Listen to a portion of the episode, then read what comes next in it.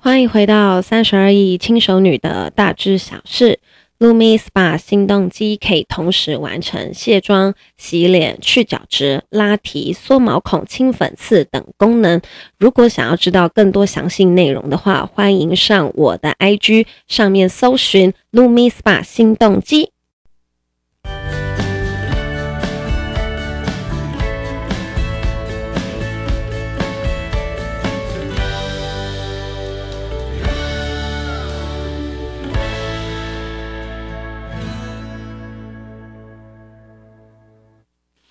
嗨，大家好久不见，我们又有一阵子就是没有录我们新的一集的 podcast 了。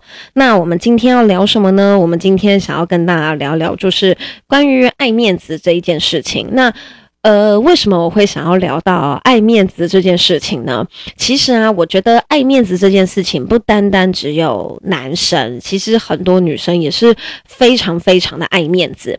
那因为呢，我前几天就是在我的脸书上面，我有一个好友，一个男生，是我一个蛮好的朋友。那呢，他在他的脸书上面 PO 了一段文章，我把那个文章哈念给你听。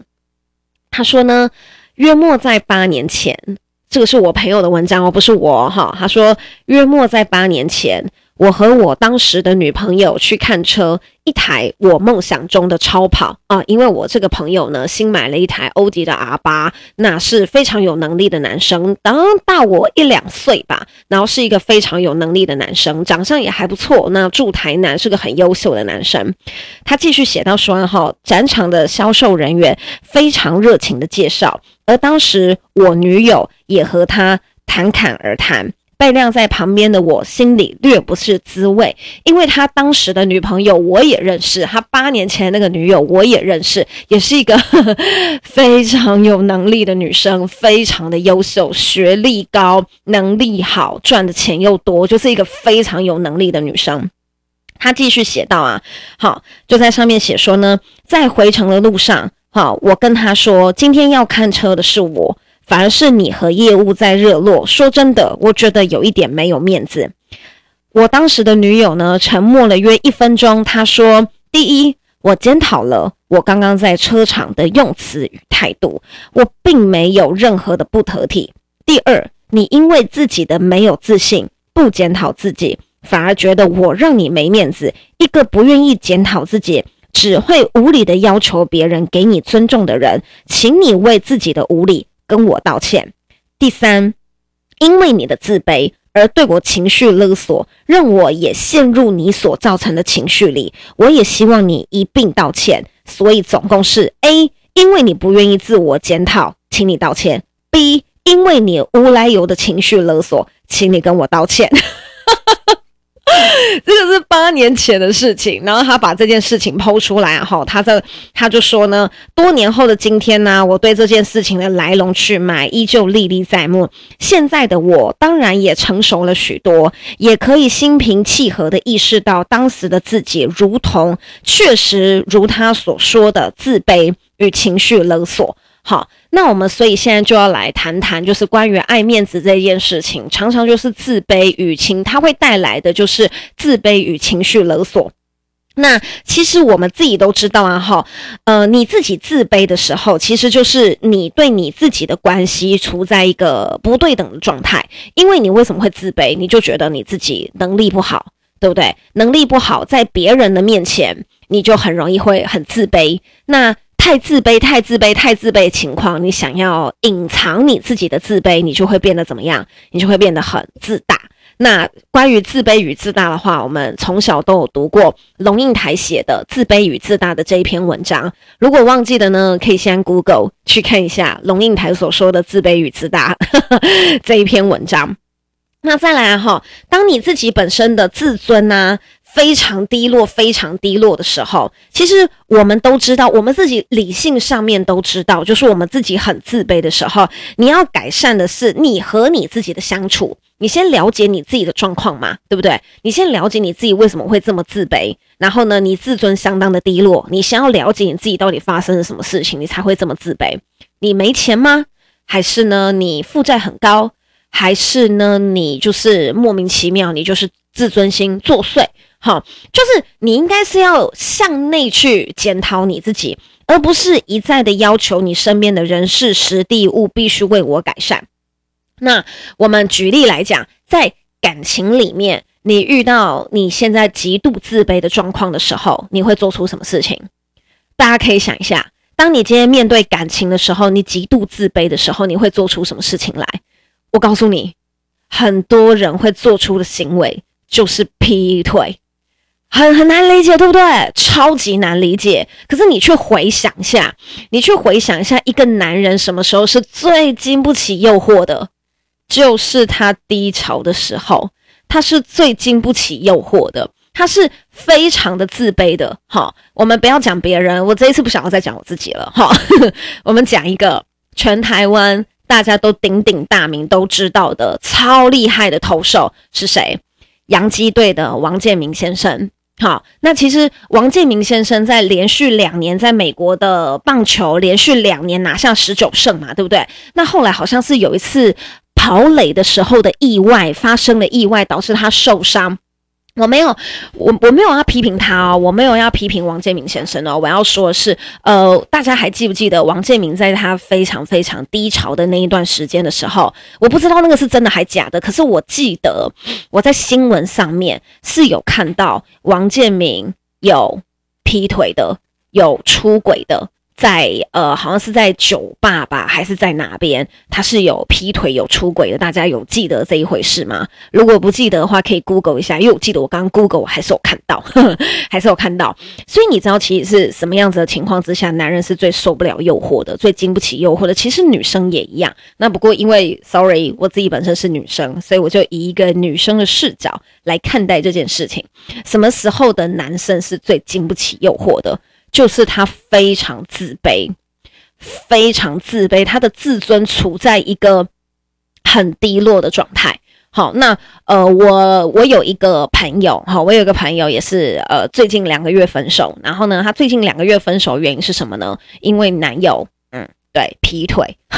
那为什么男友会劈腿呢？就是他男友也是处在一个无论是经济呀、工作啊，各方面都非常非常不顺遂的一个状况之下，好，那想分手又不敢讲，对不对？因为就觉得说啊，男生就很爱面子啊，非常非常的爱面子，然后呢，所以他就是不敢提分手。可是不敢提分手呢，又觉得在女生的旁边压力很大。其实女生从来就不会觉得说会嫌弃你没钱啊，还是干嘛？一个正常的好女生，她其实本来就不太会去嫌你没钱，嫌你能力不好，嫌你没有办法买什么高级东西给她。其实很少会有女生去在意这种事事情，前提是正常的女生。可是很多男生就会误以为，呃，可能是电视剧看太多了吧，我也不知道。反正很多男生就会误以为自己没有能力。然后女生会看不起他，我不知道这个是不是社传统社会的价值观加诸在男士身上的一种压力。好，很多男生就会觉得自己没有能力，好像女朋友就会看他没有的那一种感觉。那你知道，这久而久之啊。这久而久之啊，你没有认清楚，其实女生根本没有瞧不起你这件事情啊。你久而久之，你真的连你自己在干嘛你都不知道。所以我那个朋友啊，我那个朋友的男朋友就做出了什么事情呢？就跑去约炮，然后呢，约炮之后还怎么样？约炮之后还生了病，就是还生了一些很奇奇怪怪的病。好，然后生了一些奇奇怪怪的病呢，当然就是摆明了，就是我不想要继续跟你在一起了。那我们每一个朋友啊，都觉得这个男生就其实只是自尊心作祟，他其实就是觉得现在自己根本不如女生，然后会讲出非常非常大男人主义的话。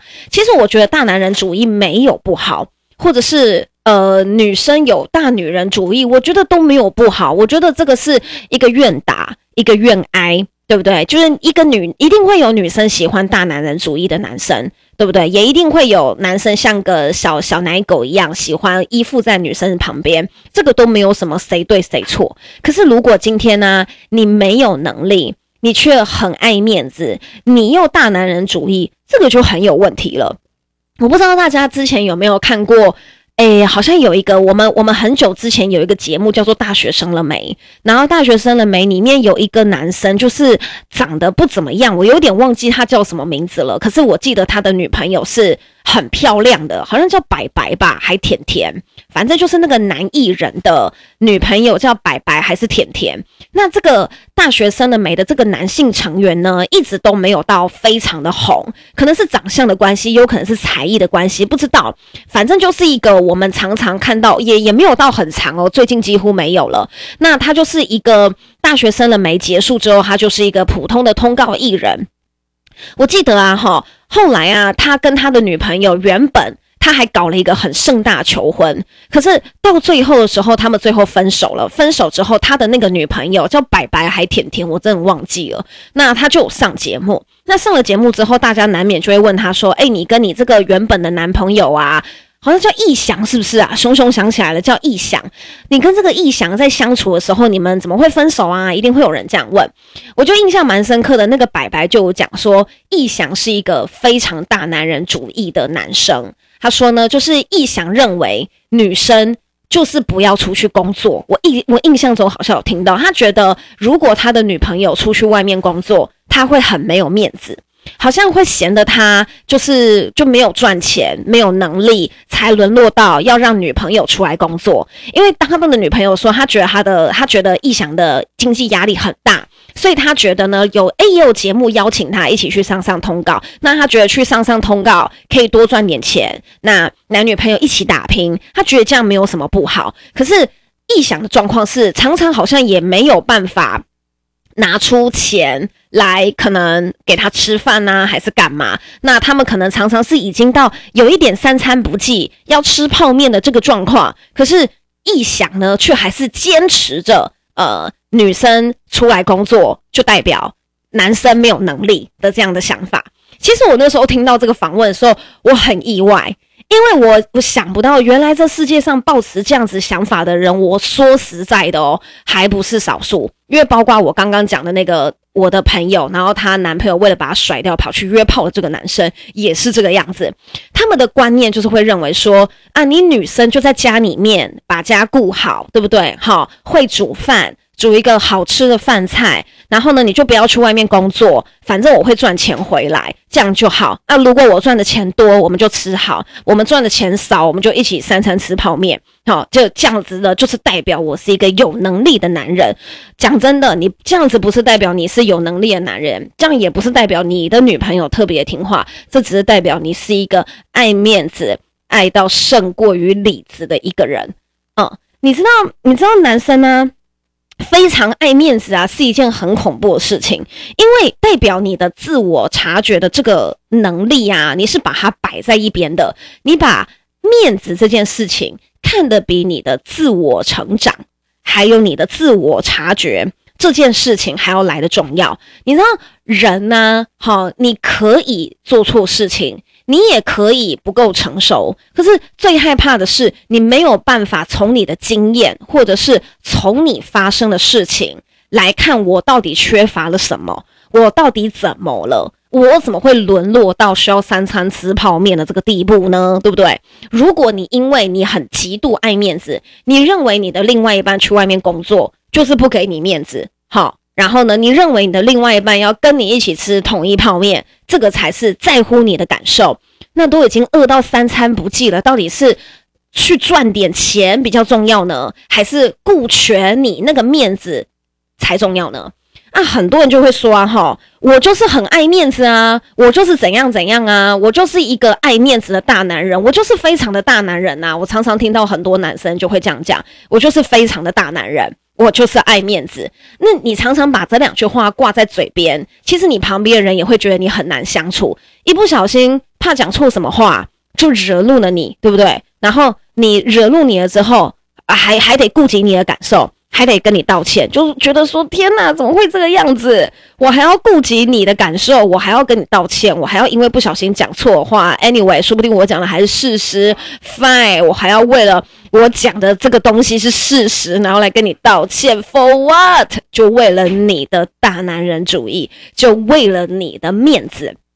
那么你的脑袋到底是用来干嘛的？对不对？你的自我察觉到底是用来干嘛的？你的我知道，你常常在因为我知道很多人常常在因为自尊低落的时候，影响到你旁边的朋友，甚至影响到你的工作。然后甚至影响到你的家庭、你的另外一半，所有的人都得为了你的面子去顾及你的感受。你有没有想过，你周遭的人压力有多大？你的父母压力有多大？你的另外一半压力有多大？说不定连你的上司都觉得压力很大。你根本不是一个成熟的人，你所有的要求，你所有的面子，就是因为为了你那个幼稚的想法。为了你那个我就是爱面子这种幼稚的想法，不要再跟我说你觉得九把刀很帅，对不对？常常有男生在那边说我就是幼稚，然后觉得自己很帅，像九把刀，不过就是个劈腿的渣男罢了。我等下会不会被九把刀急？不过就是个劈腿的渣男罢了。不要再觉得自己对不对？是个宅男，像九把刀很帅，你充其量不过就是个劈腿的渣男，好吗？天哪！我好敢讲，嗯，我觉得我好自己好了不起。那其实我自己是觉得啦，如果你有办法好好的去平衡你自己也爱面子的这一块的话，好，其实无论是对你的工作、人际关系都会很有帮助。而且有一天，你一定会很和平的回过头来看看当下那个爱面子的自己，其实是蛮可爱的。我们不要讲可笑，我们讲蛮可爱的，对不对？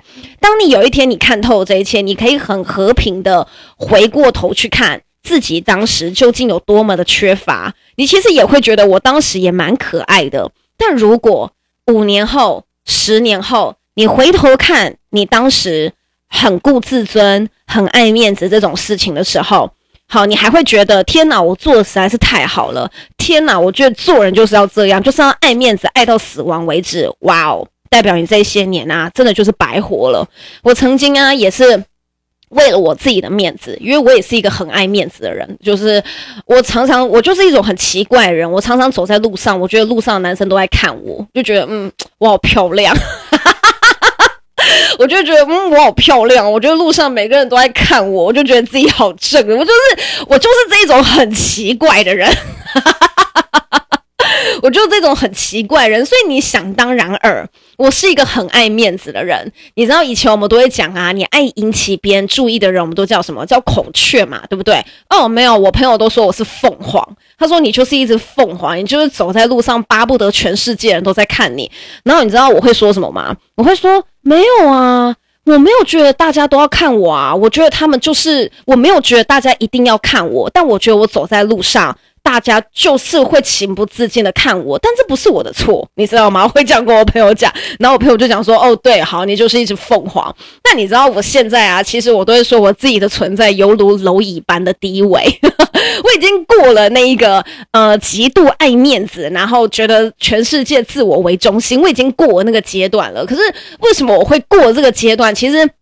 有一件事情在我人生上面有一个很重大的影响啊，也应该是说我事业的呃，我事业的导师。然后呢，我在经营我自己这份事业的导师呢，哈，他曾经有一段时间就是已经看不下去我这一种极度爱面子，然后爱面子爱到很像活在谎言里的这种状态。那我曾经呢跟他在我们呃工作室的楼下。然后呢，我们工作室在哪里？在台北市的忠孝东路。好，那是一个四线道的，哎，双线，哎，四线道的马路，这是一个很宽的马路。然后呢，我曾经跟他在二一六巷的马路的红绿灯的对接，互相破口大骂，这样。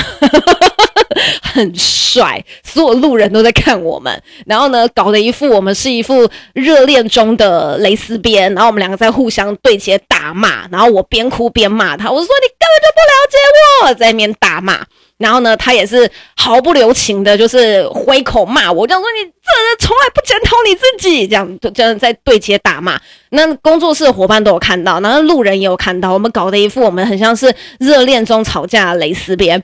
那其实我呃，事隔很多年，我再回来看这件事情的时候啊，哈，我觉得我觉得人生很好的一件事情是，如果你周遭有一个人，他能够打醒你。然后他能够告诉你，你究竟有多么的缺乏，你到底有多么的靠逼哈，你到底有多么的靠逼的这种时候呢？其实你要很感谢那个愿意跟你吵架的人。你也许当下你真的很想把他给宰了，可是如果你成长了，你有一天你就会很感谢，天哪，我的生命里面有一个人是不放弃我的，有一个人是愿意跟我说实话的。所以，如果你现在是处在一个自尊很高，然后你很自卑，自我尊严放很高，你很爱面子的这个状况，如果你周遭有一个人愿意跟你说实话，跟你说，我觉得你一点都不像你。我觉得你根本就不应该这个样子。我觉得你已经爱你的面子凌驾于任何事情之上，你已经变成满口谎言。因为你有时候你说谎就是为了维护你的自尊，不要让你自己看起来好像很可怜、很自卑的那种感觉。你充满了谎言，然后你周遭有一个人愿意讲这一种话给你听的话，我真的劝你好好把握你旁边的那个人，无论是你的另外一半，或者是你的女朋友、你的父母。他才是你这一辈子最大的恩人，其实真的就是忠言逆耳，对不对？《还珠格格》里面的皇后整天说她忠忠言逆耳，可是其实这是真的耶，就是忠言才会逆耳，所以这个时候才是你真正去检讨你自己是不是可以成长，是不是可以越来越好，一个很重要的关键。所以，当你好好培养你自己的关系之后啊，你就不要再讲。你只是一个爱面子的人，或者是你就是大男人主义，因为这对你的人生一点帮助都没有，好吗？那么这就是我们今天的三十而已轻熟女的大知小事。